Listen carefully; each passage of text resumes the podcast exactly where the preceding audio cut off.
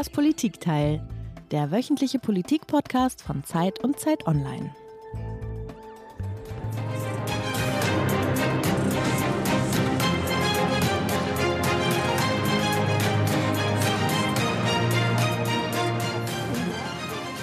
Ja, guten Tag, liebe Hörerinnen und Hörer. Hier ist wieder das Politikteil, der politische Podcast von Zeit und Zeit Online. Heute, wie man hören konnte, mit besonders viel Schwung oder Elan.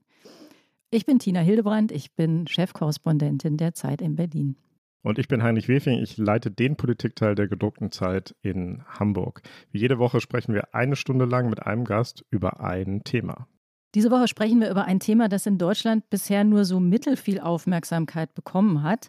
Viel weniger als sonst, obwohl es am Sonntag sehr, sehr wichtig werden könnte. Sehr, sehr wichtig für Deutschland, für Europa und natürlich für unsere Nachbarinnen und Nachbarn im Westen, in Frankreich selbst. Genau, wir sprechen über die Präsidentschaftswahlen in Frankreich. Die Stichwahl ist an diesem Sonntag und von dem Ausgang der Wahl hängt so viel ab wie wohl von keiner anderen Wahl in diesem Jahr. Es geht um die Zukunft des Landes, um Frankreich natürlich, aber es geht auch um die Zukunft der NATO, um die Zukunft Europas. Sollte die rechtsnationale Marine Le Pen am Sonntag zur ersten Staatspräsidentin in der Geschichte Frankreichs gewählt werden, hätte das für Deutschland wohl noch heftigere Konsequenzen als der Brexit oder die Wahl von Donald Trump. Und darüber wollen wir sprechen, darüber und über die Aussichten des amtierenden Präsidenten Emmanuel Macron, über die soziale Lage in Frankreich und die Zerrissenheit des Landes. Und all das kann uns berichten ein regelmäßiger Gast des Politikteil, unser Frankreich-Korrespondent der Zeit, der uns aus Paris zugeschaltet ist. Herzlich willkommen im Politikteil Matthias Kruper. Ja, hallo Tina, hallo Heinrich, bonjour aus Paris. Ja, herzlich willkommen zurück in das Politikteil, Matthias. Nach der ersten Runde der Präsidentschaftswahl sind noch zwei Kandidaten im Rennen. Der amtierende Präsident Emmanuel Macron und die Kandidatin der Partei Rassemblement National Marine Le Pen. In Umfragen liegt Macron vorn, aber nur mit sehr dünnem Vorsprung. Und am Mittwochabend sind sie im ersten und einzigen TV-Duell aufeinander getroffen. Bonsoir et bienvenue à tous pour ce grand débat du second tour de l'élection présidentielle, moment très attendu de la vie démocratique de notre pays. Ja, das war die Moderation aus dem, aus dem Fernsehduell. Es klingt super. Über die Optik, äh, da können wir vielleicht noch sprechen. Ich fand es ein bisschen gewöhnungsbedürftig und pompös. Matthias, erzähl mal, du hast die ganzen ähm, fast drei Stunden dir reingezogen, wie viele Französinnen und Franzosen. Wie lief die Debatte? Ja, in der Tat. Es fallen einem sofort natürlich die Unterschiede auf, wenn man das sieht zu uns. Der Hauptunterschied ist, es wird sehr viel länger debattiert. Man muss sehr viel mehr Konditionen mitbringen als Zuschauer, äh, Zuhörerin, Zuschauerin. Als Kandidat aber auch, oder? Und als Kandidat auch, in der Tat. Das Ganze hat eben fast drei Stunden gedauert. Man kann es ehrlicherweise nicht richtig mit unseren Debatten vergleichen. Man hat eine sehr, sehr personalisierte Wahl. Es werden ja keine Parteien gewählt, es werden wirklich Personen gewählt. Es wird Marine Le Pen gewählt oder es wird Emmanuel Macron gewählt. Das gibt dem Ganzen sozusagen eine, eine sehr unmittelbare und sehr konfrontative äh, Situation. Nun ist das Ganze nicht das erste Mal gewesen, sondern das zweite Mal. Äh, vor fünf Jahren haben die beiden auch schon mal in so einer Debatte gegenübergestanden. Und man kann eigentlich den Ablauf gestern nicht richtig verstehen, ohne einmal zurückzublicken. Vor fünf Jahren hat sie, so war die allgemeine Einschätzung, im Grunde genommen ihre Chance verpasst. Sie hat viel versemmelt in diesem Duell. Sie ist damals sehr aggressiv aufgetreten. Sie hat Zahlen durcheinander gebracht. Sie machte den Eindruck, schlecht vorbereitet zu sein und schlicht und ergreifend für das Amt, äh, dem Amt nicht gewachsen zu sein. Deswegen war ihr Hauptziel jetzt, nicht so aggressiv rüberzukommen. Das ist ihr, glaube ich, gelungen. Äh, eher war das umgekehrt, dass er, obwohl er sozusagen der amtierende Präsident ist, sie immer wieder angegriffen und attackiert hat. Die zweite Frage, ist sie kompetent rübergekommen? Ist es ihr gelungen, nachzuweisen oder den unentschiedenen Wählern, um die es ja am Ende geht, ein Argument dafür zu geben, für sie zu stimmen? Das ist natürlich äh, total schwer zu, äh, zu sagen nach so einer Debatte. Es gab eine ganze Reihe kurioser oder, oder, oder, lustiger Momente. Das ging gleich am Anfang los. Der Jingle lief noch, dann hat die Moderation äh, moderiert und dann hat Le Pen im Grunde genommen, die das erste Wort hatte, in diesen Jingle reingesprochen. Dann musste sie nach fünf Sekunden wieder abbrechen, war direkt merklich verunsichert. Macron hat sich gleich weit nach vorne gelehnt auf sein Pult und sie fixiert. Also eine Körpersprache, die erkennbar darauf angelegt war, sie zu verunsichern. Ja, und dann haben die beiden drei Stunden diskutiert. Matthias, wir kommen ja gleich noch auf die Themen, aber lass uns noch mal kurz bei diesem, diesem Eindruck bleiben. Ich glaube, ein Eindruck, den in Deutschland, habe ich zumindest der Twitter-Debatte entnommen, viele hatten, ist, dass Macron am Anfang gar nicht mal aggressiv wirkte, sondern irgendwie sehr fahrig. Man wusste auch nicht genau, wen guckt er eigentlich an. Er hat mal nach hier, nach da geguckt. Er wirkte so ein bisschen hampelig.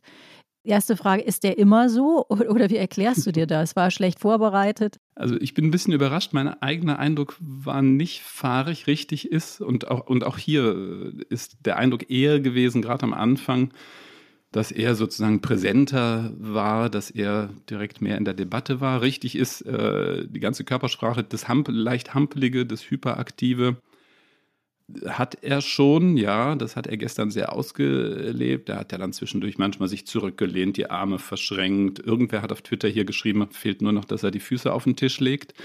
Also das einerseits wirkt es so ein bisschen unpräsidial, auf der anderen Seite, er ist immer hart, ähm, hart an der Grenze sozusagen des Arroganten oder des Überheblichen. Und das, wenn, also mein eigener Eindruck, aber man guckt das immer mit unterschiedlichen Augen, mein eigener Eindruck war immer eher das, er musste aufpassen, dass er nicht zu, ja, zu, zu arrogant, zu überheblich rüberkommt. Und worüber wurde inhaltlich vor allen Dingen gestritten? Was waren die zwei, drei wichtigsten Themen? Zwei, drei wichtigste Themen ist fast schwer zu sagen. Die haben tatsächlich die Moderatoren äh, in so 20 Minuten Blöcken acht, neun große Themen durchgegangen, was sicherlich äh, das erste Thema, über das gesprochen wurde, ist das Thema, was diesen Wahlkampf sehr stark beherrscht. Kaufkraft, Inflation, also wie viel Geld steht den Französinnen und Französen zur Verfügung. Das ist eigentlich ein Thema, mit dem sie, äh, Le Pen, im Wahlkampf gepunktet hat. Das ist das erste große Thema gewesen. Dann ist äh, natürlich das Internationale äh, die Frage Ukraine-Krieg, wie steht man zu Russland? Da hat er sie sehr scharf angegriffen und sie als Freundin Putins dargestellt und eben sehr stark darauf insistiert, dass ähm, ihre Partei, der Rassemblement National, vor einigen Jahren eine, einen Kredit bekommen hat von einer russischen kremlnahen Bank ähm, und diesen Kredit immer noch zurückzahlt. Er hat dann gesagt, Sie als Präsidentin, wenn Sie mit Putin sprechen würden, Sie sprechen nicht mit dem Präsidenten, Sie sprechen mit Ihrem, mit Ihrem Kreditgeber oder mit Ihrem Bankier. Interessanterweise ist das andere große Thema, was hier lange Zeit im Wahlkampf eine große Rolle spielte, Migration, Zuwanderung, Sicherheit, Kriminalität, das sind unterschiedliche Themen, werden aber hier häufig äh, in eins gerührt.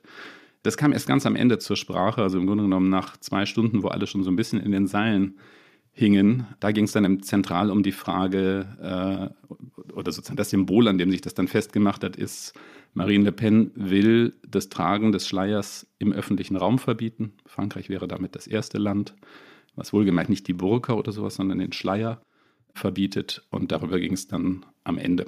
Dazwischen ging es um alles andere, um Gesundheit, um ach, was weiß ich, Rente und so weiter und so weiter. Du hast es ähm, gesagt, Matthias, diese Themen, sozusagen, mit denen Marine Le Pen auch bei uns sehr stark in Verbindung gebracht wird, die kamen eigentlich ganz am Ende.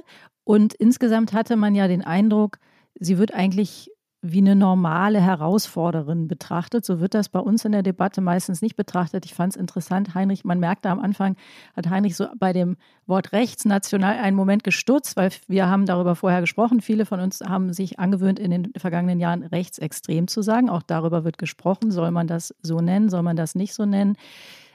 Was sagst du, Matthias? War das gut, dass diese Themen, also Ihre Themen in Anführungszeichen, die rechten Themen, dass die so beiläufig behandelt wurden? Oder war das vielleicht ein Moderationsversagen, könnte man auch so sehen? Also ich glaube, man muss hier in der Debatte sagen, mit ihrem Hauptthema hat die Debatte angefangen. Und ihr Hauptthema in diesem Wahlkampf ist eben nicht mehr die Migration gewesen, die spielt schon eine große Rolle. Aber ihr Hauptthema ist die soziale Frage, ist die Kaufkraft gewesen. Was die Frage anbetrifft, wie man sie behandelt medial, ich glaube, das ist, äh, hat zwei Seiten. Das eine ist, man muss sagen, dieses Land lebt seit, das ist 20 Jahre her, dass ihr Vater das erste Mal in der Stichwahl war. Sie war vor fünf Jahren in der Stichwahl. Sie ist seit zehn Jahren Parteivorsitzende. Sie gehört zum politischen Establishment hier. Sie hat mehr als 20 Prozent, äh, fast 25 Prozent der Wählerinnen und Wähler in der ersten Runde hinter sich. Also man kann, glaube ich, nicht jedes Mal wieder von vorne anfangen und jedes Mal wieder versuchen zu sagen, uiuiui, schaut hin, so schlimm ist Marine Le Pen, sondern man muss sich sachlich mit ihr auseinandersetzen. Und das ist gestern geschehen in der Debatte. Das äh, hat Macron gemacht. Ähm, das machen andere, das machen die Medien hier, dass man natürlich ihr Wahlprogramm jetzt genauer abklopft. Ich finde das eher, um ehrlich zu sein, richtig. Ob die Frage, dass dieses Thema Zuwanderung, Themen, Zuwanderung und auch Kriminalität erst ganz am Ende dran kam, ich war auch überrascht, weil es ist ja nicht nur ein Thema, mit dem sie punktet, sondern es ist schlicht und ergreifend ein Thema, was hier viele Menschen umtreibt und viele Menschen besorgt, auf die eine oder andere Weise. Also da könnte man sagen, das hätte man eigentlich auch früher ansprechen können. Gut, ist aber vielleicht auch eine Nebensächlichkeit. Okay, gehen wir noch einmal einen ganz kurzen Schritt zurück, weil das wichtig ist für alles, was wir jetzt besprechen und schauen nochmal, wie ist denn die erste Runde dieser Präsidentschaftswahl am 10. April ausgegangen. Bei der Präsidentschaftswahl in Frankreich liegt Amtsinhaber Macron vorn. Da er die absolute Mehrheit verfehlte, muss er in knapp zwei Wochen in einer Stichwahl gegen die Rechtspopulistin Le Pen antreten. It is the incumbent Emmanuel Macron and far-right nationalist Marine Le Pen who are advancing to the second round runoff. Es sind jetzt mehr als 90 Prozent der Stimmen ausgezählt und Macron liegt bei 27,4 Prozent und Marine Le Pen bei 24 Prozent. Um ein Haar verfehlte der extrem linke Kandidat Jean-Luc Mélenchon den Einzug in die Stichwahl in zwei Wochen. Nur 0,8 Prozentpunkte oder rund 500.000 Stimmen weniger als Marine Le Pen. This is really when this election really begins. It's all about pulling in those voters who supported the now eliminated candidates. In zwei Wochen heißt es jetzt also Macron gegen Le Pen, politische Mitte gegen Rechtsaußen, Europafreund gegen Europaskeptikerin. Ja, Matthias, darüber wollen wir jetzt noch einmal ganz kurz sprechen. Kann man ungefähr umreißen, wer hat in der ersten Runde für Macron gestimmt? Wer hat im ersten Wahlgang für Le Pen gestimmt? Und die alles entscheidende Frage ist ja, was wird mit den Stimmen, die auf die anderen Kandidaten entfallen sind? Ja, das kann man, es gibt hier eine relativ präzise äh, und detaillierte Wahlforschung. Deswegen kann man das relativ gut sagen. Und das Bild, was sich da zeichnet, äh, äh, was sich da abzeichnet, ist ein wirklich hochproblematisches Bild, weil man eine vielfache Teilung des Landes, ähm, Teilungen des Landes ablesen kann. Also sehr simpel gesagt, ähm, fangen wir mit dem Alter an. Macron ist unterdurchschnittlich bei fast allen Alterskategorien bis, oder nicht bei fast allen, sondern ist unterdurchschnittlich bei allen Alterskategorien bis 50, ist besonders schlecht bei den Jungen bis 34 in der Altersklasse 25 bis 34. Ich habe es mir hier extra nochmal rausgesucht. Hat er 15 Prozent der Stimmen bekommen. In derselben Altersklasse 25 bis 34 bekommt Marine Le Pen 38 Prozent der Stimmen. Bei den über 65-Jährigen, also bei den Rentnerinnen und Rentnern, ist es umgekehrt. Macron bekommt 38 Prozent, sie bekommt 15 Prozent. Das ist das erste noch gravierender oder vielleicht noch folgenreicher ist das Ganze, wenn man es nach Bildung, Ausbildung, Beruf sortiert. Sie ist die Kandidatin der Arbeiter, der Angestellten. Er ist der Kandidat der Beamten, der Akademikerinnen, der höher gebildeten und damit auch höher verdienenden. Also auch nochmal in Zahlen, äh, nur ganz kurz, Macron bei den Beamten und Akademikern 30 Prozent überdurchschnittlich, sie 11 Prozent. Umgekehrt Arbeiter und Angestellte, sie 33 Prozent, er 20 Prozent. Das heißt, sehr simpel gesagt, je besser man es einem geht, je reicher man ist, desto mehr tendiert man dazu, Macron zu wählen. Und eben umgekehrt, je schlechter es einem geht, ähm, desto mehr tendiert man dazu, oder was heißt je schlechter, ja, je schlechter es einem geht, ähm, oder je weniger Geld einem zur Verfügung steht, desto mehr tendiert man dazu, Le Pen zu wählen. Und das ist ein dramatischer Befund, der halt auch leider in einer zweiten Wahlrunde äh, nicht ausgeräumt werden kann, sondern das ist im Grunde genommen das Problem, mit dem das Land nicht leben muss, sondern wo das Land irgendwie versuchen muss, einen Weg rauszufinden. Und Matthias nochmal kurz reingefragt, das war früher anders oder das ist ein neuer Befund? Das ist in der Krassheit ein neuer Befund, weil man ja früher eine komplett andere politische Landschaft hatte. Man hatte, wie ähnlich wie auch bei uns, zwei große Blöcke. Man hatte sozusagen einen Mitte-Links- und einen Mitte-Rechts-Block. Man hatte Konservative auf der einen Seite, also Präsidenten dann später wie Sarkozy, wie Jacques Chirac Und auf der anderen Seite Mitte-Links, Sozialdemokraten, Sozialisten heißen sie. Der letzte war François Hollande. Und da ist es schon etwas, also natürlich gibt's da auch, hat es da auch Tendenzen gegeben in den Gruppen, aber gerade auch zum Beispiel bei der, bei der Altersfrage, das ist sehr viel gemischter oder sehr viel ausgeglichener gewesen. Hm.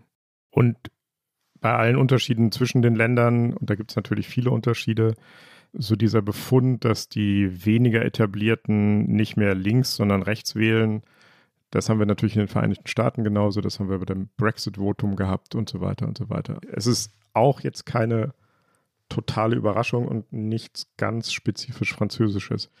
Aber jetzt lass uns einmal gehen auf die Gruppen, die weder für Le Pen noch für Macron im ersten Wahlgang äh, gestimmt haben. Was ist mit denen? Für wen werden die jetzt im zweiten Wahlgang stimmen? Ja, da gibt es ein paar Gruppen, die sind relativ einfach zu sortieren, wenn man das so sagen darf. Es hat ja gegeben einen zweiten äh, extrem rechten, äh, weit rechts stehenden Kandidaten, Eric Seymour, früheren Journalisten, der in der ersten Wahlrunde zwar schlechter abgeschnitten hat, als man das lange Zeit vermuten konnte, aber immer noch sieben Prozent der Wählerstimmen bekommen hat. Der hat dazu aufgerufen, für Le Pen zu stimmen. Nun heißt dazu aufzurufen, noch nicht, dass alle Wählerinnen und Wähler dem folgen. Trotzdem darf man davon ausgehen, dass äh, die Stimmen im Grunde genommen relativ geschlossen zu Marine Le Pen rübergehen. Gibt es noch ein, zwei andere rechte Kandidaten, für die das auch gilt. Umgekehrt, die Mitte-Links-Kandidaten, Kandidatinnen, die Sozialistin Anne Hidalgo, der Grüne Jannik Jadot, die aber gemeinsam auch auf nicht mehr als sieben Prozent der Stimmen gekommen sind, haben dazu aufgerufen, Macron zu wählen. Man darf davon ausgehen, dass die Mehrheit ihrer Wählerinnen und Wähler das tut. Die große Unbekannte und das, worum im Grunde genommen jetzt die Auseinandersetzung geht, ist der dritte Mann, du hast ihn eben genannt, Jean-Luc Mélenchon, ein nach unserem Verständnis radikal linker, ein vor allen Dingen nationalistischer Linker. Da gibt es eine gewisse Schnittmenge mit Le Pen, die zwar nicht links ist, aber eben auch Nationalistin ist. Und die ähm, fast acht Millionen Wähler, die Mélenchon in der ersten Runde gewonnen hat, die sind jetzt im Grunde genommen diejenigen, die wahrscheinlich über die Wahl entscheiden werden. Alors je recommence à cet endroit du film. Il ne faut pas donner une seule voix à Madame Le Pen. Il ne faut pas donner une seule voix à Madame Le Pen. Il ne faut pas donner une seule voix à Madame Le Pen. Ja, Jean-Luc Mélenchon am Wahlabend mit äh, heiserer, rauchiger, rauchiger Stimme. Der Mann ist auch schon 70 in seiner klassischen volkstribunhaften Rolle. Keine einzige Stimme für Le Pen. Das hat er drei oder viermal ähm, wiederholt. Äh, hat auch eine Vorgeschichte. Vor fünf Jahren war das nicht so eindeutig. Jetzt muss man aber wissen, erstens mal nochmal, die Wählerinnen und Wähler einer Partei folgen ja nicht unbedingt dem Ratschlag des Kandidaten, für den sie vorher gestimmt haben. Und dann heißt bei Mélenchon keine Stimme für Le Pen noch nicht, weil das macht er eben nicht, noch nicht stimmt für Macron oder zumindest, dass er selber sagen würde, er stimmt für Macron. Er hält sich offen, ob er sich enthält oder ob er äh, einen leeren Wahlzettel abgibt oder ob er für Macron stimmt. Das hat er beim letzten Mal auch so gemacht. Und damit kommt natürlich eine große, eine große Unsicherheit und eine große Unbekannte da rein. Überhaupt ist die Wahlbeteiligung auch jetzt im ersten Wahlgang schon vergleichsweise gering gewesen. Und die Wahlbeteiligung bleibt eine große Unbekannte für die, für die zweite Wahl, weil gerade bei den Mélenchon-Wählern ist es auch vor fünf Jahren so gewesen, dass sich dort viele dann in der zweiten Wahlrunde nicht beteiligt haben. Warum fällt es denen denn so schwer, also den linken, den nicht rechten Kandidaten Macron zu wählen? Und ähm, unternimmt, was unternimmt Macron, um diese Wähler vielleicht jetzt noch zu überzeugen? Weil aus der Sicht vieler linker Wählerinnen und Wähler der Kandidat Macron ein rechter Kandidat ist und nicht, wie du gesagt hast, ein nicht rechter Kandidat. In den letzten Jahren hat sich auch auf der Linken und eben gerade Mélenchon steht dafür, hat sich nicht nur die Rechte radikalisiert, sondern auch ein Teil der Linken radikalisiert. Und ähm, Macron in den vergangenen Jahren im Grunde genommen an die Seite Le Pens gestellt da gibt es verschiedene Themen. Es geht immer wieder um Polizeigewalt. Es geht um die Frage, ob Macron Migration und Flüchtlinge, Flüchtende besser behandelt, als, als, als Le Pen das äh, tun würde. Das wird in Frage gestellt. Es geht aber schlicht und ergreifend auch um sozialpolitische Fragen. Macron haftet das Bild an, ein Kandidat oder Präsident, nicht Kandidat, sondern Präsident der Reichen zu sein. Und das alles zusammen macht es den Linken sehr, sehr schwer, sozusagen über ihren Schatten zu springen. Viele fühlen sich auch verraten, weil sie vor fünf Jahren über ihren Schatten gesprungen sind und dann das Gefühl haben, er, Macron, hat wenig Rücksicht auf sie genommen. Ob das im Einzelfall so stimmt, darüber können wir wahrscheinlich eine eigene Sendung machen, aber das ist der Grund. Und dann noch ein letzter Punkt, was man im Kopf haben muss. Nach der zweiten Runde der Präsidentschaftswahl gibt es einen Präsidenten, aber zwei Monate später wird ein Parlament gewählt. Und gerade die Linken, gerade Mélenchon gucken schon sehr, sehr stark auf diese Parlamentswahl, die sie zu einer dritten Runde ausgerufen haben weil egal wer Präsident wird, die Linken versuchen werden, in dieser Parlamentswahl sozusagen besser abzuschneiden oder gar in die Position zu kommen, mitregieren zu können oder mitbestimmen zu können. Jetzt ist es natürlich kurios irgendwie, Matthias, dass die Linken über den Ausgang der Stichwahl entscheiden, wenn das Land, wie du geschildert hast, insgesamt mehrheitlich nach rechts gewandert ist. Aber das ist vielleicht nur so eine Nebenpointe. Du warst für die Zeitung, für die Zeit in Marseille unterwegs gerade, einer der Hochburgen von Mélenchon. Wie war die Stimmung da? Was hast du von dort mitgenommen? Erzähl mal. Ja, das ist tatsächlich interessant, weil auch in so einer Stadt wie Marseille sieht man dann das, worüber wir vorhin gesprochen haben, die Teilung, Teilungen des Landes. Also in ganz Marseille hat Mélenchon ist, äh, über 30 Prozent geholt ist der stärkste Kandidat. Macron wiederum, obwohl er immer davon spricht, dass Marseille die Stadt seines Herzens sei und er in der Tat auch eine ganze Reihe Initiativen unternommen hat für Marseille. Trotzdem, Macron hat unterdurchschnittlich abgeschnitten mit ein bisschen über 20 Prozent, ähnlich wie, ähnlich wie Le Pen. Und wenn man dann, wenn man dann sich die Stadtkarte vornimmt, dann hat man sozusagen einen südlichen Teil der Stadt, der eher wohlhabend bürgerlich ist, da liegt Macron vorne. Man hat einen sehr großen, äh, Marseille hat halt viele Arbeitersiedlungen, viele äh, auch Problemviertel, viele Zuwandererviertel, viele Viertel, in denen sich Armut, äh, Kriminalität und all diese Dinge ballen. Da ist der Mélenchon zum Teil mit 50 Prozent vorne. Also insofern war es für mich, das war Sinn der, Sinn der Reise. Ich habe da vor allen Dingen eben mit Mélenchon, Wählerinnen und Wählern und Linken gesprochen wie sie jetzt, äh, wie sie sich jetzt entscheiden. Und das Bild ist, äh, so wie ich es eben gesagt habe, unklar. Es gibt einige, die gesagt haben, ja, ich mache dann die Augen zu und wähle nochmal Macron, weil immerhin ist er kein Rassist. Immerhin ist er kein Faschist. Das ist dann sozusagen das letzte Argument, ähm, was bleibt. Ich habe aber auch Leute getroffen, die gesagt haben, nee, ich wähle weder Macron noch Le Pen. Das ist für mich dieselbe Soße.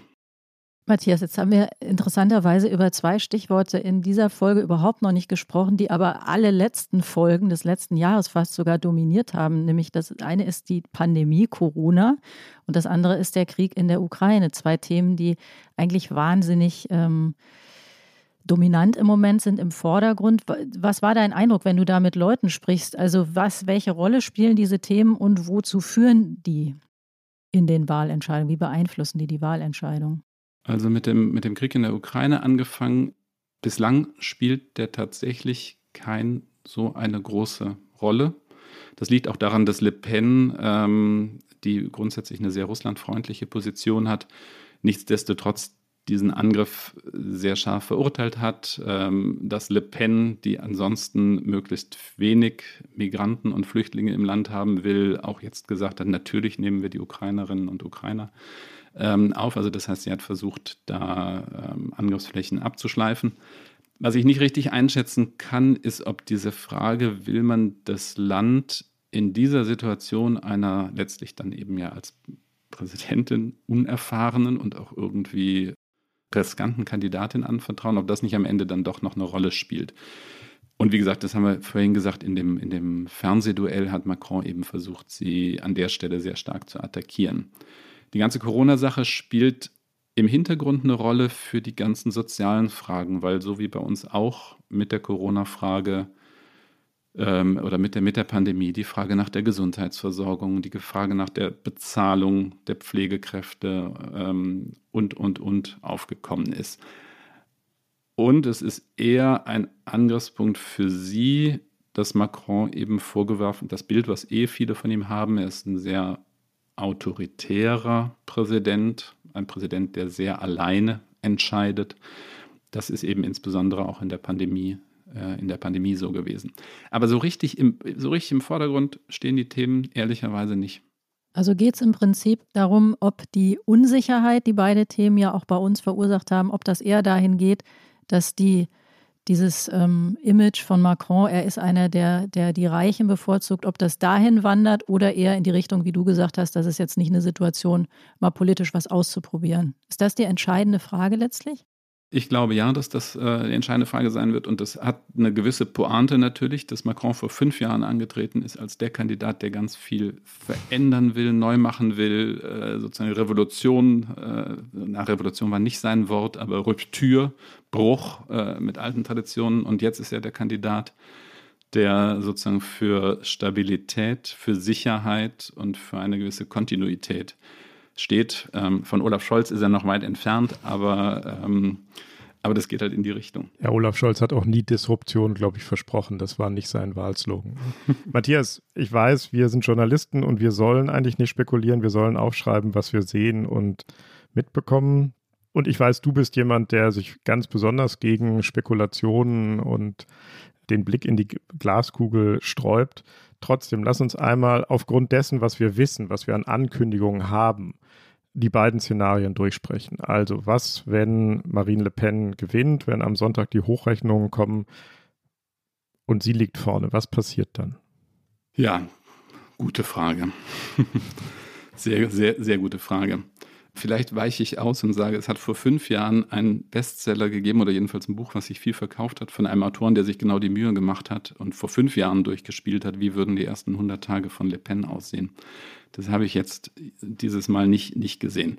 Also ich glaube, die Erschütterung wäre riesig. Ich glaube, das, was im Moment nicht stattfindet, auch interessant. Ähm, es gibt im Moment im Vergleich zu früheren Jahren keine großen Demonstrationen. Es gibt ein bisschen Demonstrationen gegen Le Pen und gegen die Aussicht, sozusagen, dass eine, äh, eine radikal rechte Kandidatin Präsidentin werden könnte. Das, trotzdem, das ist überhaupt kein Vergleich mit früher. Ich glaube, diese ganze Mobilisierung würde stattfinden. Also ich mag mir nicht vorstellen, was dann in den ersten Tagen äh, oder auch Wochen hier in Paris und in anderen Städten los wäre. Und sie würde relativ schnell, Amtseinführung ist hier ähm, Anfang Mai, also das heißt, das geht zack, zack. Sie würde relativ schnell ins Amt kommen. Und pff, dann stehen alle Fragen im Raum. Mit wem regiert sie überhaupt? Sie hat keine Leute, die irgendeine Erfahrung haben. Sie hat anders auch als der Vergleich wird ja häufig zu Trump gezogen. Und Trump hatte ja immerhin noch äh, so sagen darf, eine republikanische Partei mit einer gewissen ähm, Regierungs- und Verwaltungserfahrung. Das höchste Amt, was ein Politiker, eine Politikerin des Rassemblement National bekleidet hat, ist Bürgermeister in einer kleineren Stadt. Also das wäre wirklich eine komplett offene, unvorhergesehene, schwer vorherzusehende Situation, ganz zu schweigen von den internationalen Auswirkungen. Die Börse, das ist wahrscheinlich das sicherste, was man sagen kann. Die Börse würde sehr weit runtergehen. Was hat sie denn angekündigt? Was will sie als erstes machen? Da ist sie relativ klar. An ihrem ersten Tag im Amt will sie ein Referendum auf den Weg bringen, was dann innerhalb von wenigen Monaten stattfinden sollte. Dieses Referendum ist sozusagen eine Art Schlüsselinstrument für ihre ganze Amtszeit. Mit diesem Referendum will sie die französische Verfassung ändern will zum Beispiel Dinge wie die, die Menschenrechtskonvention relativieren bzw. ungültig machen, es geht vielleicht zu weit, aber will die, den Vorrang des französischen nationalen Rechts vor jedem internationalen Recht, namentlich auch vor den europäischen Verträgen, festschreiben. Das klingt ein bisschen technisch, hat vor allen Dingen bei ihr das Ziel, ähm, dass sie nicht mehr gebunden wäre an ähm, Verpflichtungen, die das Asylrecht anbetreffen, die die Behandlung von Gleichbehandlung von Ausländerinnen und Ausländern im Land betreffen, ist aber im Grunde genommen ein Schlüssel, und das haben wir ja in anderen europäischen Ländern gesehen, namentlich in Polen, wie man über das Verfassungsrecht versucht, sozusagen die Voraussetzungen zu schaffen, dann durchregieren zu können, noch mehr durchregieren zu können, als ein französischer Präsident, eine französische Präsidentin ohnehin durchregieren kann. Das wäre jetzt eigentlich Heinrichs Frage, aber geht das denn rechtlich überhaupt? Also kann man Danke, sozusagen Tina. ein Recht neben das äh, bereits bestehende europäische Recht setzen und dann einfach sagen, äh, dann äh, wir, wir, nehmen dann dieses Zweitrecht? Ich bin kein Jurist, für, da muss Heinrich möglicherweise einspringen. Einschreiten möglicherweise. Ein, oder einschreiten. das ist natürlich. I wish I could.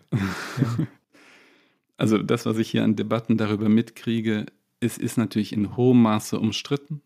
Es ist, ähm, aber das ist es in Polen auch und trotzdem ist es, wird es in Polen seit vielen Jahren gemacht. Es würde im Grunde genommen eine Chaotisierung des Rechtes mit sich bringen, weil eben genau diese ganzen Fragen mit dem Recht gegen das Recht, mit einem Referendum gegen die Verfassung, gegen die europäischen Verträge vorzugehen. Also man hätte einen gewissen eine gewisse Unübersichtlichkeit und die Unübersichtlichkeit ist in dem Fall das, was äh, Heinrich Lacht ja also zurückhaltend formuliert. Unübersichtlich finde ich in dem Zusammenhang wirklich ähm, charming, ja, äh, sehr sehr vorsichtig formuliert. Ja, gut, also ähm, man hätte eine man hätte ein Durcheinander, ähm, um ein anderes Wort zu verwenden, man hätte ein Durcheinander, was ihr gelegen käme, weil sie dann als Präsidentin alle Möglichkeiten hätte, sozusagen die Situation für sich zu nutzen. Gibt es irgendwelche Umfragen schon oder Hinweise darauf, wie ein solches Referendum ausgehen würde? Ich könnte mir ja sehr gut vorstellen, wenn die Frage heißt, soll französisches Recht vorgehen oder europäisches Recht, dass man relativ leicht eine Mehrheit für französisches Recht bekommt. Und möglicherweise wäre das in Deutschland auch nicht so viel anders. Gibt es da irgendwelche Erkenntnisse? Hat es da schon jemand, ist da jemand schon losgezogen, hat eine Meinungsumfrage gemacht? Habe ich ehrlicherweise noch nicht gesehen. Also man, das ist sehr, ein sehr umfragefreudiges Land hier und es gibt alle möglichen Umfragen. Aber im Moment konzentriert sich dann doch alles auf die Frage, wird sie überhaupt Präsidentin und noch nicht auf die Frage, wie würde das Referendum mhm. ausgehen, wenn sie Präsidentin würde. Sie ist selbst Juristin. Sie selber hat, legt da großen Wert darauf, dieses Referendum von langer Hand vorbereitet, alle Gesetzestexte im Grunde genommen in der Schublade. Also an der Stelle wäre sie oder ist sie tatsächlich vorbereitet. Matthias, was hätte denn ein Sieg von Le Pen für das deutsch-französische Verhältnis zur Folge? Das deutsch-französische Verhältnis gilt ja einerseits immer als Motor, wird als Motor bezeichnet in der EU. Marine Le Pen hat äh, vor diesem Duell, ich weiß nicht, ob sie es im Duell wiederholt hat, mal gesagt, es gibt keine deutsch-französische Achse. So etwas gibt es überhaupt nicht und es ist auch nichts, was sie erstrebenswert findet. Ja, absolut. Das ist ihre Position, das bleibt ihre Position, das hat sie ähm, das hat sie in diesem Duell auch nochmal zumindest, äh, zumindest angedeutet. Ähm, das Deutsch-Französische ist ja ein Dorn im Auge, weil ihr Bild ist, dass von diesem Deutsch-Französischen ausschließlich die Deutschen profitieren. Im Grunde genommen, dass die EU, das ist ihr Bild und ihr Blick auf die EU, so eine Art trojanisches Pferd deutscher Interessen, nicht zuletzt deutscher Wirtschaft, nicht zuletzt deutscher Wirtschaftsinteressen ist. Weshalb sie eben schon sehr klar gesagt hat, mit mir gibt es die bisherige Kooperation nicht. Ähm, mit mir gibt es zum Beispiel keine, das was in den letzten Jahren angeschoben worden ist, keine deutsch-französischen Rüstungsprojekte. Mit ihr wird es sicherlich auch keine europäische Verteidigung oder keine weitere Anstrengung für eine gemeinsame europäische Verteidigung. Das ist ein Steckenpferd von Macron und vielleicht aber auch eine Konsequenz aus, der, aus dem Ukraine-Krieg geben. Und das war interessant in dem, in dem Duell, weil Macron, äh, der sich ja wacker für die EU schlägt, das tut er nach wie vor. Viele andere Positionen hat er äh, relativiert oder auch verändert, aber da ist er konsistent. Ganz ausdrücklich gestern auch immer wieder auf die deutsch-französische, also gestern meint in dem, in dem Fernsehduell, immer wieder auf die deutsch-französische Freundschaft hingewiesen hat. Und sein Schlusswort am Ende hatte jeder der beiden Kandidaten ähm, zwei Minuten, um nochmal sozusagen Schlussansprache zu machen. Er hat gesagt, diese zweite Wahlrunde ist ein Referendum über die EU und ist ein Referendum über die deutsch-französische Freundschaft. Also das ist ein sehr klarer Punkt, an dem die beiden sich unterscheiden und würde sie gewinnen, hätte das sehr, sehr weitreichende Folgen für die Kooperation auf allen Ebenen, vor allen Dingen auf der wirtschaftlichen Ebene. Du hast es jetzt angesprochen, du hast es vorher auch schon gesagt, im Wahlkampf hat der Ukraine-Krieg nur eine relativ geringe Rolle gespielt. Wir haben eben über die Chaotisierung der EU von innen sozusagen gesprochen. Was würde denn ein Wahlsieg von Le Pen für, den, für das Verhältnis zu Russland äh, die Sanktionen, äh, die Solidarität mit der Ukraine bedeuten. Ähm, du hast ja darauf hingewiesen, Marine Le Pen hat eigentlich eine sehr russlandfreundliche Politik bislang immer skizziert. Also was ist mit der vielbeschworenen Einheit des Westens im Kampf gegen Putin? Diese Einheit stünde zumindest massiv in Frage. Sie hat zwei sozusagen Linien für sich markiert. Sie sagt, ich mache keine weiteren Wirtschaftssanktionen mit, namentlich keine äh, Sanktionen, die Öl und Gas betreffen. Damit schneiden wir Europäer, wir Franzosen uns ins eigene Fleisch. Das mache ich nicht mit. Die zweite Linie ist die der Waffenlieferungen. Sie sagt, ähm, Defensivwaffen ja, Offensivwaffen nein. Die Diskussion kommt uns bekannt vor. Hm. Und da ist dann eben die Frage, äh, wo die Grenze gezogen wird. Eine andere Sache ist, glaube ich, in dem Zusammenhang, wie sie sich dann, also das nochmal sagen, wie sie sich dann, wenn die Entscheidungen anstünden, wie sie sich dann im, konkret verhalten würde, finde ich wahnsinnig schwer vorauszusagen. Sucht sie dann an der Stelle den Konflikt mit der EU oder aber spart sie sich ihre Energie für andere Konflikte auf? Was aber wichtig in dem Zusammenhang ist, Le Pen gehört zu den Kandidatinnen hier, ähm, da steht sie aber nicht alleine, die aus den Militärstrukturen der NATO austreten wollen. Das heißt nicht aus der NATO austreten, aber sie würde im Grunde genommen die französischen Streitkräfte, also einen Vorbehalt konstruieren, mit dem sie immer über den Einsatz der französischen Streitkräfte entscheidet und nicht in der, nicht in der gemeinsamen Planung, äh, nicht in der gemeinsamen Planung und so weiter beteiligt wäre. Das wäre so ein halber Austritt aus der NATO und äh, das wäre natürlich, wenn sie das machen würde in der jetzigen Situation, fatal, weil das die NATO und damit die Einheit, die vielbeschworene Einheit des Westens natürlich massiv in Frage stellt. Was würde denn, oder kann man das überhaupt sagen, was würde denn an die Stelle dieser deutsch-französischen Achse treten? Also von den Deutschen will sie nichts wissen. Russland, da hat, da hat sie zwar sozusagen eine, eine längere äh, Linie hin, der kann sie nicht so nachkommen. Was würde auf der europäischen Ebene, hat sie andere Verbündete, würde sie andere ähm, Allianzen suchen, könnte sie das? Sie sagt immer, ich bin nicht gegen Europa, ich bin nur gegen, äh, sozusagen gegen Brüssel, im, um es sehr simpel zu sagen. Ihr Grundbild ist das des Europas der Nationen, der Vaterländer, also die Rückkehr äh, im Grunde genommen zu bilateralen, trilateralen, was weiß ich nicht, äh, Absprachen zwischen den Hauptstädten, ohne dass eine Kommission mitredet und andere. So, und die Verbündeten, die sie da, die sie da hätte und die sie im Vorfeld schon gesucht hat, sind namentlich Ungarn und Polen, beziehungsweise die jetzige ungarische, also der ungarische Ministerpräsident Viktor Orban, der sie empfangen hat im vergangenen Herbst, ungewöhnlich, eine Oppositionspolitikerin und die polnische nationalkonservative PiS-Regierung, die ja eine ähnliche Vorstellung äh, von europäischer Kooperation haben. Muss man eigentlich dazu sagen, mit den Polen ist sie natürlich in der Russlandfrage komplett über, über was heißt komplett über Kreuz? Also da gibt es natürlich komplett unterschiedliche ähm, Interessen. Und die Freundschaft zwischen Ungarn und Polen leidet auch gerade so ein bisschen unter dem Krieg. Absolut, absolut. Also eine richtige, sozusagen, ob das, ob daraus dann eine wirklich eine Achse würde, eine stabile, eine stabile Zusammenarbeit, ist schwer vorherzusagen, aber man hätte das, also man hätte bestimmte Phänomene, äh, um es wieder sehr nüchtern zu formulieren, die man bislang vor allen Dingen äh, im Osten der EU antrifft, die hätte man in einem der zentralen oder neben Deutschland dem zentralen äh, europäischen Kernland in Frankreich, in Paris. Matthias, bevor wir uns vielleicht gleich nochmal einer etwas erfreulicheren Perspektive zuwenden, ist doch an dieser Stelle ein guter Punkt, um unsere beliebte Rubrik die Flop 5 einmal durchzugehen.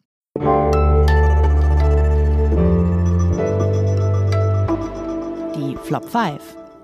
Du hast uns hoffentlich auch wieder fünf Flops mitgebracht. Was ist dein erster Flop? Also, was ist der Satz, die Annahme, das Klischee, das du nicht mehr hören kannst und willst?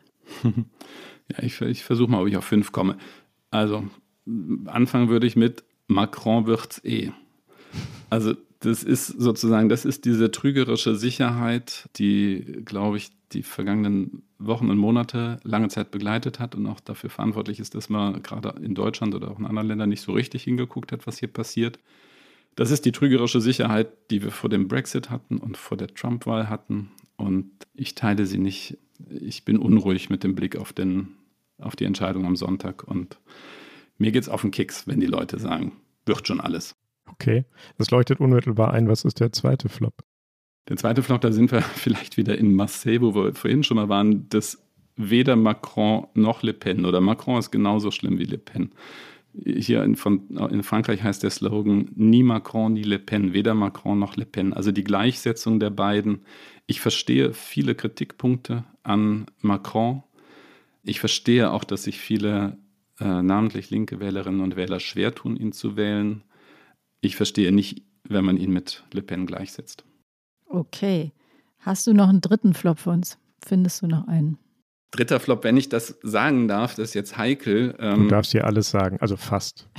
ich habe mich in den vergangenen, äh, ja, das, als Korrespondent sitzt man im Glashaus. Ähm, Komm, ich jetzt. habe mich in den vergangenen, nein, ich habe mich in den vergangenen Wochen und Monaten häufig gewundert über die, sagen wir mal, sehr zurückhaltende Aufmerksamkeit oder sehr, hm. sehr geringe Aufmerksamkeit für diese Wahl äh, in Deutschland. Ich hatte in den letzten Jahren das Gefühl, dass wir bei dieser Frage, ähm, wie gucken wir in europäische Nachbarländer irgendwie weiter sein, dass wir verstanden haben, das, was da passiert, äh, betrifft auch uns, dass im Grunde genommen eine französische Präsidentschaftswahl für uns sowas ist wie früher die NRW-Wahl oder so. Also, dass das ein Teil von uns ist. Und irgendwie, also ich Wer interessiert sich für die NRW-Wahl? Ja, genau. Heute interessiert sich keiner mehr für die NRW-Wahl, aber für die, für die Wahl hier hm. mit Ausnahmen und wie gesagt, es ist immer heikel, weil man natürlich als Korrespondent immer will, dass, dass, dass, dass das eigene wahrgenommen wird. Aber ähm, rein analytisch von der politischen Bedeutung ist diese Wahl lange Zeit, glaube ich, unter dem Radar in Deutschland gesegelt. Und das hat mich ehrlicherweise gewundert ich verstehe, dass die Aufmerksamkeit im Moment sehr stark im Osten liegt, in der Ukraine liegt. Nur wenn Le Pen hier gewählt würde, ähm, wenn diese Wahl schief geht, dann können wir alles andere, darüber haben wir gesprochen, eigentlich vergessen. Mhm. Also ich glaube, ich sollte mich vorsorglich einmal bei allen Hörerinnen und Hörern in Nordrhein-Westfalen ähm, nochmal erklären. Die Wahl ist wichtig, extrem wichtig. Ich könnte mir sogar vorstellen, dass wir auch dazu einen Politikteil machen. Das war nicht ganz ernst gemeint. Ich finde die Wahl in Frankreich irre wichtig und die in NRW natürlich auch. Und ich verstehe auch immer alle Korrespondenten, die sagen, druckt mehr von meinen Texten, aber äh, bei Matthias äh, liegt es, glaube ich, im Moment so, dass es einfach richtig ist. Frankreich ist so irre wichtig. Vielleicht hat dieses, wir haben es ja auch in der Anmoderation gesagt, dieses mittelstarke Interesse damit zu tun, mit deinem ersten Flop, dass alle dachten, ach, geht eh schon gut, wird sowieso wieder Macron. Wer weiß ist es halt nur um das noch nachzumachen, ist, ist halt auffällig der Unterschied zu vor fünf Jahren. Vor fünf Jahren haben, ja. war diese Frankreich-Wahl wahnsinnig präsent und die reale Gefahr, dass Le Pen es würde, war längst nicht so groß wie heute. Hm. Und das ist irgendwie kurios. Aber das liegt vielleicht auch an dieser Entteufelung, die du selbst beschrieben hast und letztlich aber auch begrüßt hast, ne, dass nicht mehr so der Eindruck vielleicht, also sie wird mehr als eine normale Kandidatin betrachtet und damit ist natürlich auch dieser Uiuiui der Schöne und das Biest wurde ja immer geschrieben über Marine Le Pen und Emmanuel Macron. Und diese, diese Idee, dass das so eine ganz schlimme Alternative ist, vielleicht auch ein bisschen weg, nicht nur durch das wichtige Thema Ukraine. Wo sind wir bei den Flops? Ich glaube, wenn ich mitgezählt habe, ich weiß nicht, ist eigentlich eure Aufgabe, das aber ich bin bei dritte. vier. Ja, genau. genau. Her mit dem vierten, bitte. Der vierte. Ich habe gestern versucht, mich für die Wahlparty, ähm, Wahlparty, ja, für den Wahlabend bei Le Pen zu akkreditieren und eine schnöde Absage bekommen. Man habe leider nicht so viele Plätze. Das äh, macht mir erstens das Arbeiten schwer und zweitens fühle ich mich verarscht, weil es, Entschuldigung, darf man das sagen? Ja, auf jeden fühle Fall. mich verarscht, weil ähm, vor drei Monaten oder sowas haben die Le Pen-Leute hinter uns her telefoniert und gesagt, ah, kommen Sie, wir, fahren Sie doch mit, äh, mit Madame da irgendwie äh, in die Normandie. Habe ich auch gemacht. War auch interessant und war auch wichtig. Und ist jetzt, da was schiefgelaufen auf der Reise? Nee, und jetzt heißt es irgendwie, wir haben keinen Platz für sie. Also werde ich hm. versuchen, noch hinterher zu telefonieren. Nervt mich, auch ein Flop. Ja, voll. Hm. Deutsch-französisches Verhältnis wird nicht mehr so gut mit ihr, würde nicht mehr so gut mit ihr, ja. Okay, hast du noch einen fünften Flop? Oder? Ja, mit dem fünften, also weiß ich nicht, mit dem fünften können wir, die, können wir den, den, den Bogen zu dem Anfang schließen. Wenn der Macron das am, also wenn die Wahl ähm, wenn ich das so parteiisch sagen darf, gut ausgeht und Macron am Ende doch irgendwie gewinnt, werden ist, glaube ich, das Falscheste, was, man, was äh, vor allem hier in Frankreich, aber auch im Ausland ist, äh, dass man sich zurücklehnt und sagt, ach, haben wir doch gewusst, ist ja gut, ist ja gut gegangen.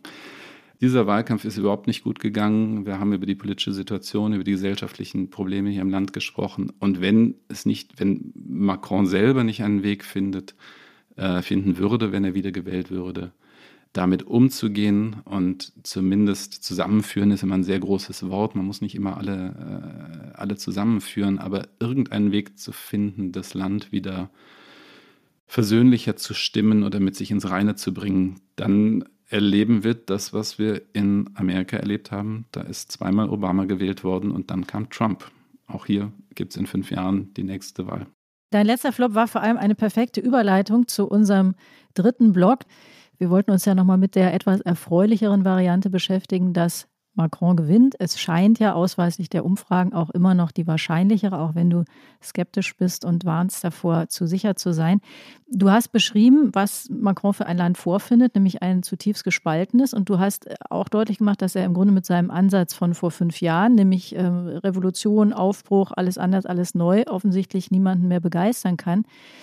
Und du hast gesagt, er muss im Grunde irgendwie einen Schlüssel finden oder einen, einen Hebel, um dieses Land wieder zu versöhnen. Gibt es denn irgendwas? Also hast du, was, was ist sein Ansatz, was ist sein Versprechen im Grunde für dieses Land? Gestern in dem Duell hat er ähm, ja diesen Satz gesagt, wir könnten eine große Klimamacht werden. Da habe ich mich gefragt, ob das, also nicht ein großer Fehler ist, sowas zu sagen. Ich weiß nicht, ob das wirklich wie ein Versprechen wirkt. Aber ist das was? Ein, ein Projekt? Na, da bin ich, da bin ich skeptisch, zumal da auch seine, seine Glaubwürdigkeit gleich wieder in Frage gestellt wird, weil seine Klimapolitik in den letzten Jahren ist zumindest umstritten. Also die ist wahrscheinlich unterm Strich nicht, nicht wahnsinnig schlecht, sie ist aber auch nicht wahnsinnig gut. Und ob das wirklich ein Label ist, aber ich glaube, das ist auch nicht sein Versuch. Da ist einfach sein Versuch, Wähler den Ökologie am Herzen, die den Klimapolitik am Herzen liegt, namentlich insbesondere junge Wählerinnen und Wähler für sich zu gewinnen. Das eine große Projekt gibt es im Grunde genommen nicht von seiner Seite. Er hat mehrfach angekündigt, ich glaube, das ist, also ich, ich, hoffe, dass er das tatsächlich versteht oder dass er das versuchen würde, dass er anders regieren wolle. Das klingt jetzt erstmal ein bisschen schwammig, aber ganz viel von dem Unmut richtet sich darauf, dass er eben dieses eh schon sehr mächtige Amt so interpretiert hat, dass er im Grunde genommen wirklich auf keinen anderen gehört hat. Er hat aufs Parlament relativ wenig Rücksicht genommen. Er hat zwischendurch mal, aber das sind dann immer so PR-Aktionen gewesen, große Debatten geführt und irgendwie so eine Scheinpartizipation, Klimapolitik zum Beispiel. Es gab einen großen, großen Klimarat, wo Bürgerinnen und Bürger lange miteinander und mit Experten lange Zeit miteinander, also ein, ein festes Panel, äh, ein eigenes Programm entwickelt hat und von dem Programm ist dann am Ende äh, ist ein Bruchteil umgesetzt worden. Und da muss er einen Weg finden, bis hin zu der Frage, muss das Wahlrecht äh, mindestens für, das, für die Parlamentswahl geändert werden, dass es mehr Proportionen, also mehr Repräsentation gibt, mehr Möglichkeit auch für kleinere Parteien dort repräsentiert zu sein. Da muss er einen Weg finden. Ich glaube, das ist eine Voraussetzung dafür, dass zumindest ein Teil des Landes hier mit den Institutionen wieder sozusagen ein bisschen ins Reine kommt. Das klingt technischer vielleicht oder abstrakter, als es, als es ist, aber ich glaube, das ist eine ganz wesentliche, ganz wesentliche Sache. Und du hast gesagt, er habe in seiner, in seinen Abschlussworten in dem TV-Duell nochmal auf die deutsch-französische Freundschaft hingewiesen, sei eine Abstimmung über das deutsch-französische Verhältnis. Wie würde sich das unter einem wiedergewählten Präsidenten Macron entwickeln? Würde es sich weiterentwickeln oder ist das eigentlich auch nur eine Phrase? Nein, ich glaube schon, dass es an der Stelle Kontinuität geben würde. Er denkt die EU sehr stark aus diesem traditionell deutsch-französischen. Am Anfang würde ich sagen, am Anfang seiner Amtszeit manchmal fast ein bisschen zu stark, weil da hat er dann vergessen, dass es irgendwie noch 25 andere Mitgliedsländer gibt gibt. Das hat er mittlerweile verstanden. Nichtsdestotrotz sozusagen äh, ist bei ihm sehr stark dieses Bild des, des Motors. Er würde versuchen, vor allen Dingen an zwei Stellen Deutschland zu gewinnen und, äh, und einen aus seiner Sicht eingeschlagenen Weg weiterzumachen. Das eine ist europäische Souveränität, europäische Verteidigung. Äh, das ist für ihn immer schon zentral gewesen und durch den Krieg in der Ukraine jetzt noch zentraler geworden. Also im Grunde genommen ein gemeinsames sicherheitspolitisches Verständnis erstmal zu entwickeln und dann die Instrumente dafür. Und das Zweite ist die Finanz- und Wirtschaftspolitik. Also aus seiner Sicht der große Erfolg, europapolitischer Erfolg seiner Amtszeit, die, der sogenannte Wiederaufbaufonds mit Merkel noch verabredet. Olaf Scholz damals Finanzminister eine wichtige Rolle gespielt. Also das erste Mal, dass die EU Schulden aufnimmt, in diesem Fall um die Folgen der Corona-Krise zu bekämpfen. Das ist aus seiner Sicht, das ist aus französischer Sicht ein Modell für weitere Investitionen auf der europäischen Ebene. Und da wird es interessante Diskussionen mit Berlin geben. Wie ist denn das Verhältnis zwischen Macron und Scholz? Also du hast ja gesagt, Scholz war, er ist jetzt Kanzler, aber er ist ja nicht neu. Haben die ein Verhältnis bisher gefunden?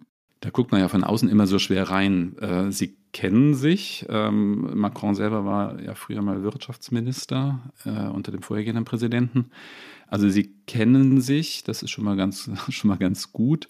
Von der Persönlichkeit auf Anhieb haben die nicht viel gemein. Ich glaube aber, dass sie in der Art und Weise, wie sie von sich selber überzeugt sind, sehr viel gemein, sehr viel gemein haben und vielleicht einen gemeinsamen, eine, gemeinsame Ebene haben es ist halt umgekehrt wie früher. Also sozusagen Macron kam ins Amt, da war die Merkel schon zehn Jahre da. Und Merkel war die Grande Dame und ähm, er war sozusagen der Newcomer. Jetzt ist es in gewisser Weise umgekehrt. Äh, Macron ist schon fünf Jahre da.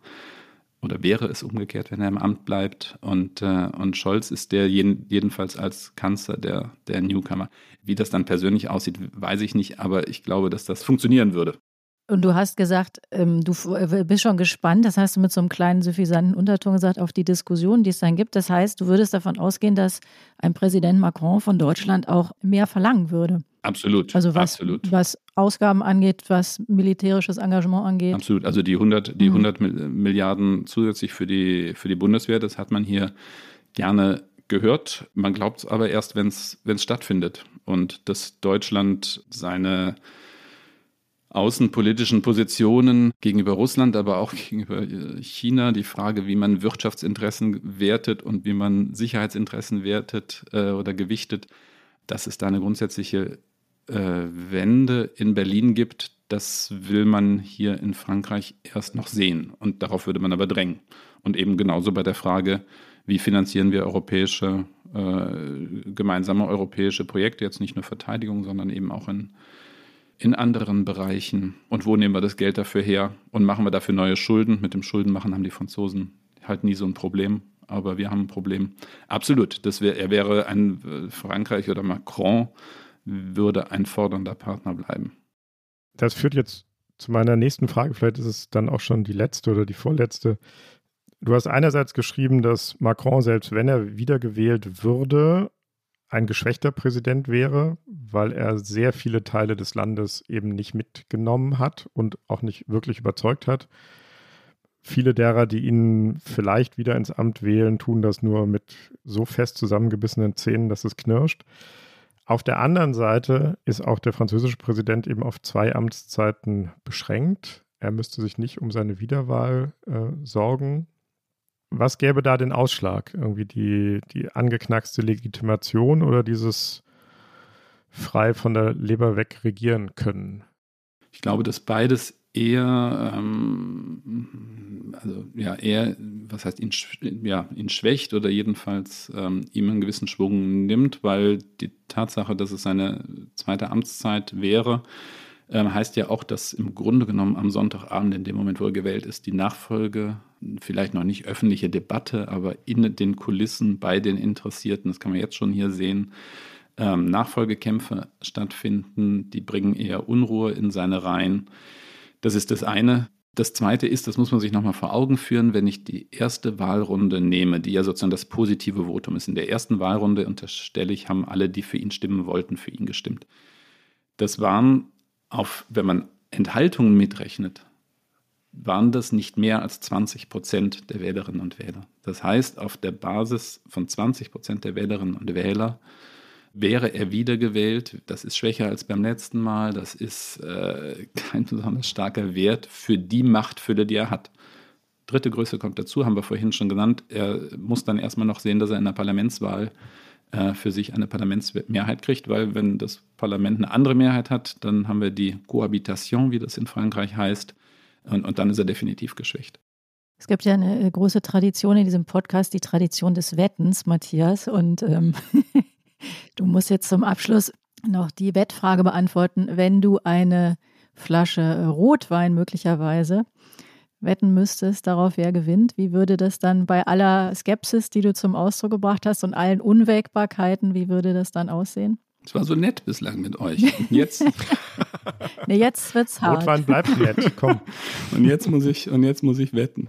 Da kannst du ja nur verlieren. Ja, ich würde, ähm, ich würde den Rotwein am Ende auf Macron wetten äh, und würde denken, dass er, dass er wiedergewählt wird und dass er viel, also dass er relativ sicher wiedergewählt wird. Was das jetzt in Zahlen heißt, ob es dann 53, 54 Prozent sind, weiß ich nicht.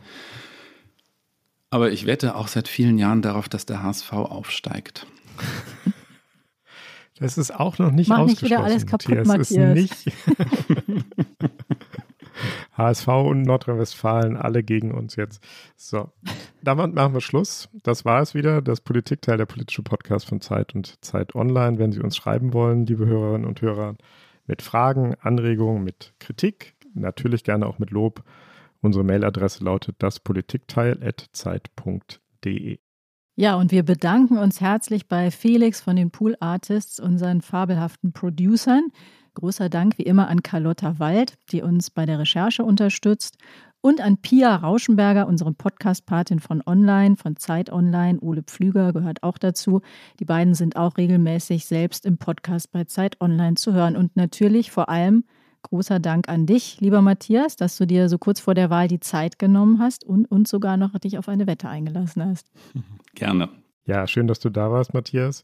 Wenn Sie mögen, liebe Hörerinnen und Hörer, können Sie am kommenden Freitag wieder das Politikteil hören. Dann mit Iliana Grabitz und ja, mit ihrem neuen Co-Host, dem Nachfolger von Marc Brost. Wer das sein wird, hören Sie nächste Woche rein. Wir dürfen natürlich noch nichts verraten, Tina, oder? Wir halten dicht. Wir schweigen wie ein Doppelgrab. Und wer Lust hat, kann bis dahin einen der vielen anderen Zeit-Podcasts hören. Allen voran natürlich den Nachrichten-Podcast Was jetzt? Zweimal täglich. Das einzigartige Zeitverbrechen und viele, viele andere tolle Podcasts. Merci, Matthias. Hab einen schönen Tag. Merci. Au revoir. Danke. A bientôt. Und was wir sonst noch an französischen Versatzstücken so drauf haben. Tschüssle. Tschüssle. Le Tschüss.